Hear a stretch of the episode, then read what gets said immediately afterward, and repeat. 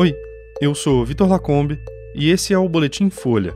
Hoje é segunda-feira, dia 19 de fevereiro de 2024. Israel convoca embaixador depois de Lula comparar a ação em Gaza ao Holocausto. Investigação aponta que fugitivos de Mossoró usaram barra de ferro da própria cela para escapar. E jornal diz que corpo de Alexei Navalny apresenta hematomas e sinais de convulsões. O ministro israelense das Relações Exteriores, Israel Katz, disse ontem que ordenou a convocação do embaixador do Brasil em Tel Aviv para uma chamada de reprimenda. Ele reagiu à fala do presidente Lula, que comparou as ações de Israel na faixa de Gaza ao extermínio conduzido por Adolf Hitler na Segunda Guerra Mundial. Essa foi a fala mais dura do presidente brasileiro sobre a guerra entre Israel e o Hamas até aqui. O que está acontecendo na faixa de Gaza com o povo palestino não existe nenhum outro momento histórico Aliás, existiu quando Hitler resolveu matar os judeus.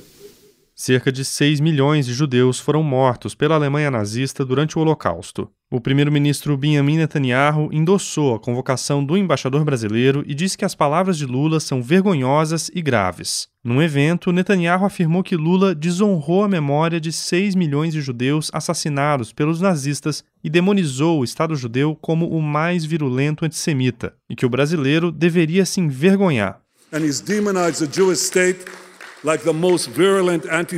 He should be ashamed of himself. Ele falou ainda que comparar o país ao Holocausto e a Hitler é cruzar a linha vermelha. A Confederação Israelita do Brasil também reagiu e disse que o governo Lula abandona a tradição de equilíbrio e a busca de diálogo da política externa brasileira. O presidente fez a comparação durante uma entrevista na Etiópia. Lula cumpriu ontem o último dia de compromissos na viagem ao continente africano, que teve a situação na faixa de Gaza como principal tema. Antes, no Egito, ele já tinha criticado Israel pela resposta do país ao ataque que sofreu do grupo terrorista Hamas.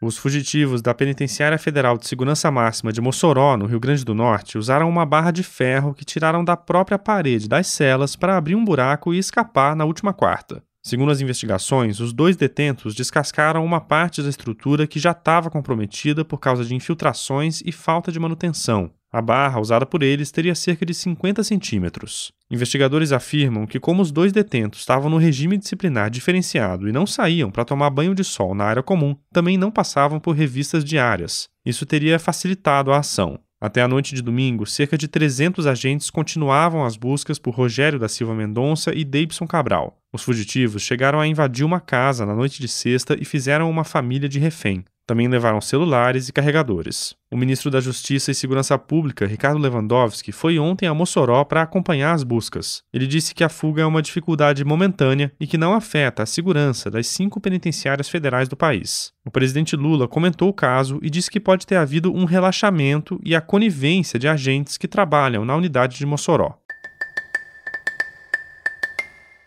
O corpo do ativista Alexei Navalny, que morreu na última sexta na Rússia, apresenta sinais de hematomas e convulsões, de acordo com informações do jornal Novaya Gazeta Europe publicadas ontem. De acordo com a publicação, esses ferimentos não parecem ter sido causados por espancamento. Navalny era o mais conhecido crítico do governo de Vladimir Putin. Ele estava detido em uma prisão no Ártico russo e cumpria 30 anos de pena por condenações diversas. Segundo a Novaya Gazeta, até ontem a autópsia não tinha sido realizada. O jornal diz que as lesões vistas no corpo de Navalny se assemelham às causadas por fortes convulsões e que há sinais de que houve uma tentativa de ressuscitá-lo depois de uma parada cardíaca. Um dia antes de morrer, ele tinha sido visto com boa aparência em uma audiência virtual com um juiz de Moscou. Governos ocidentais e críticos russos culpam Vladimir Putin pela morte, no mínimo devido às pesadas condições de encarceramento na prisão do Ártico, onde a temperatura chegou a menos 24 graus Celsius na última sexta. Esse foi o Boletim Folha, que é publicado de segunda a sexta, duas vezes por dia, de manhã cedinho e no final da tarde. A produção é de Daniel Castro e a edição de som é do Rafael Conkle. Esse boletim usou áudio do UOL. Essas e outras notícias você encontra em folha.com. Até mais.